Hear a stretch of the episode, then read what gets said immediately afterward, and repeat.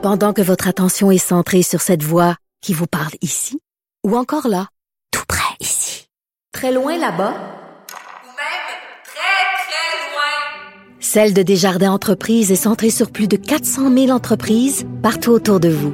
Depuis plus de 120 ans, nos équipes dédiées accompagnent les entrepreneurs d'ici à chaque étape pour qu'ils puissent rester centrés sur ce qui compte, la croissance de leur entreprise. Ah voilà, ben Vincent, dans nos autres euh, nouvelles, euh, on va se parler de, ben on s'en est glissé un petit mot tout à l'heure de M. Trudeau qui est en voyage aujourd'hui, en, tournée en Colombie-Britannique. Et il y a une station de radio, euh, ben, des fois les stations de radio régionales, ils ont du temps. Le premier ministre est assis, est assis au micro, bon, il pose toutes les questions, puis ils ont carrément demandé, mais Julie Payette là. Allez-vous la garder? Es-tu bonne? Oui, et comme c'est rare que Justin Trudeau donne une réponse, ben, on peut aller des fois, on va la trouver dans une station de radio locale euh, à Vancouver. Alors on la prend cette réponse-là parce qu'il était à une réponse claire cette fois-ci. Une réponse que oui, claire à Red FM à Vancouver où euh, il s'est fait effectivement poser la question là ce qu'il allait faire avec euh, Julie Payette. Évidemment à la suite de ces, ces histoires comme quoi elle, elle traite disons de façon inadéquate ses employés. Ben, au point qu'il y a une firme privée qui est mandatée à grands frais pour aller voir ce qui se passe. C'est effectivement une société d'experts conseils qui va donc aller vérifier vérifier l'étendue de la problématique et est-ce que c'est vrai? Euh, je sais que ça t'a fait réagir, ce dossier-là.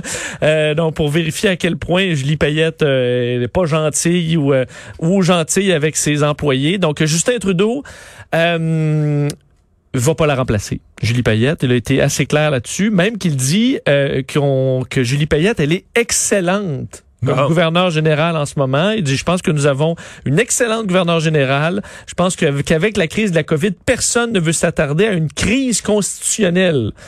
Euh, rien de moins. Il n'y a pas tort là-dessus peut-être, parce qu'effectivement, le tasser la gouverneure générale serait extrêmement complexe. Est-ce qu'il peut lui demander de quitter? Est-ce que là, ça, ça évite certains problèmes? Poliment? Ben, ou poliment ou pas poliment. Ah, je veux dire, euh, tu peux, le, en conférence de presse, dire, ben, j'ai pas l'autorité de l'enlever, mais je lui demande de quitter, là.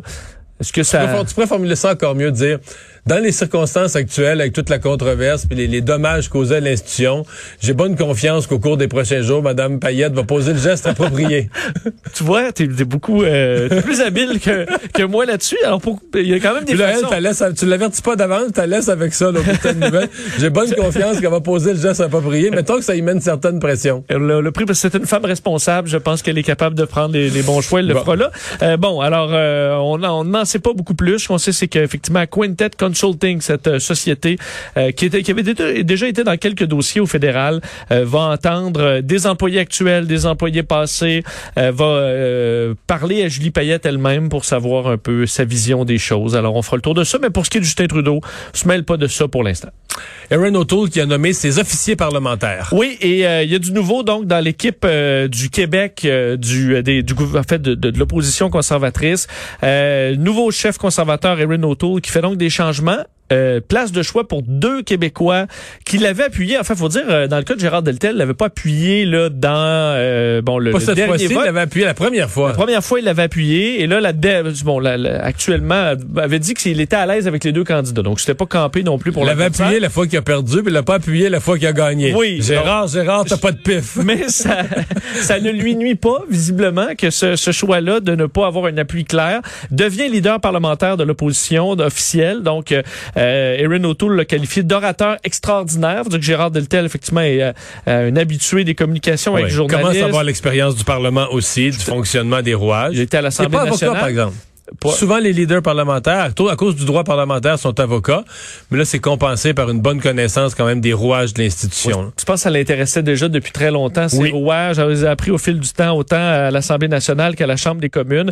Elle a occupé quand même quelques postes intéressants de critique en matière d'emploi, finances, Conseil du Trésor. Alors voilà pour, euh, pour Gérard Deltel. Celui qui l'avait appuyé, c'est Richard Martel, évidemment ancien euh, entraîneur euh, de, de hockey. Euh, et dans, dans ce cas-là, ben, et Richard Martel Seul député québécois à avoir appuyé Erin O'Toole pendant la course, ben lui devient lieutenant du Québec du Parti conservateur. Alors, remplace Alain Reyes, qui quand même a été assez, assez, assez, présent avec ce poste-là. Et c'est pas nécessairement une démotion pour Alain Reyes, faudra voir, parce que oui, perd ce, ce poste-là, mais on lui promet un rôle important au cabinet fantôme des Renault Tool qui sera dévoilé la semaine prochaine. Alors quel genre de porte, pas de portefeuille, c'est pas portefeuille, mais de, mais critique en matière de quelque chose de, de, de majeur, mais on présume. promet de lui donner une place importante au cabinet fantôme. Alors ça, ce sera à suivre. Et euh, Erin O'Toole, du même, euh, bon, euh, de, de, de, annoncer qu'il allait quand même travailler également sur contre l'aliénation de l'Ouest. C'est un peu les termes qu'il a mm. utilisés euh, sur le dossier des pipelines, entre autres, qui veut que ces projets-là avancent. Parler de l'avenir de la PCU également, qui n'allait pas supprimer là, ces programmes-là du jour au lendemain s'il était élu dans d'éventuelles élections à l'automne.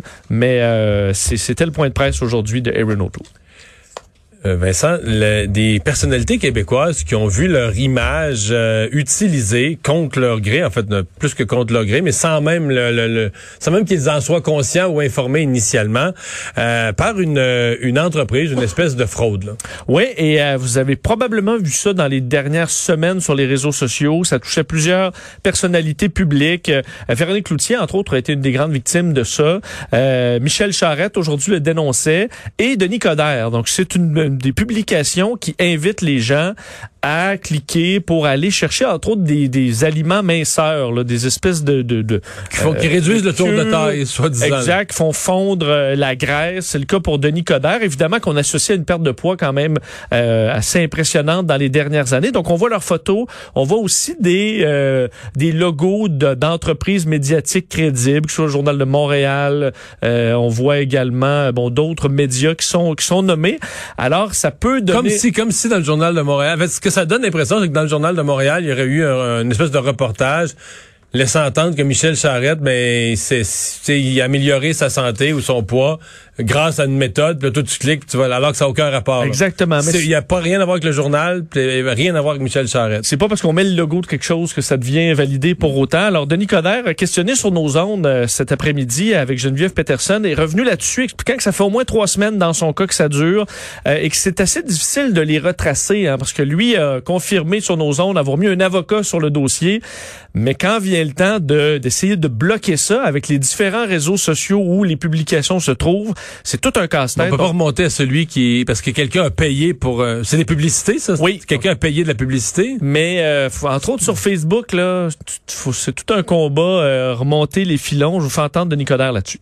Moi, je mets un avocat là-dessus. Bon, on, on, on réfléchit, puis on regarde ça. Écoute, c'est de la fraude, c'est de la supercherie, embarquez pas là-dedans. Mais là, quand on commence à aller voir ça vient d'où, ben là, c'est comme si immédiatement on passait à un autre site. Donc, on peut pas les retracer. Euh, il y a Shopify, eux autres, on peut leur parler directement, puis bon, il va y avoir euh, une surveillance ou un monitoring euh, qui va être différent. vous avez Tumblr, ça c'est ce qui est plus archaïque, alors faut que là j'écrive une lettre. si c'est juste partagé, ben Facebook peut pas embarquer là-dedans non plus, mais si c'est des, des gens qui transmettent, ben là on peut signaler d'une autre façon. Alors comprenez que à un moment donné, là, c'est tellement tentaculaire et puis c'est partout que la seule façon de se protéger, puis Alain Vadeboncoeur a fait ça lui aussi, c'est que bon, ben, de temps en temps, on, écrit et on dit écoutez, embarquez pas là-dedans, c'est de la supercherie. Alors, tu comprends, ça devient compliqué de, de surtout les, c'est que ça se retrouve sur différentes plateformes et euh, faut que tu t'attaques à chacune d'entre elles. C'est hallucinant le développement sur les réseaux sociaux de tout ce qui est faux là. Puis quand on constate la naïveté de certaines personnes qui, c'est qui se posent pas plus de questions, c'est sur leur écran, donc ça, c'est c'est vrai là. Parce qu'honnêtement, avec un coup d'œil assez rapide, on est quand même capable de dire ok, Véronique Cloutier là, qui propose un jus minceur, hmm, ça a l'air euh, suspect. Là. Suspect, mais il y en a qui rapidement le partagent. J'en ai vu dans mon entourage qui partageaient ça, alors qu'elle a fait là des publications par-dessus publications pour, dire, c'est faux. Ils ont volé mon image. Ça, ils ont volé mon image. Mais ce qui est dommage, c'est que les réseaux sociaux, avec toute la technologie qu'ils possèdent, c'est difficile de supprimer ces publications-là une fois que c'est parti. Et ça, là-dessus, les grands réseaux sociaux vont devoir en faire plus.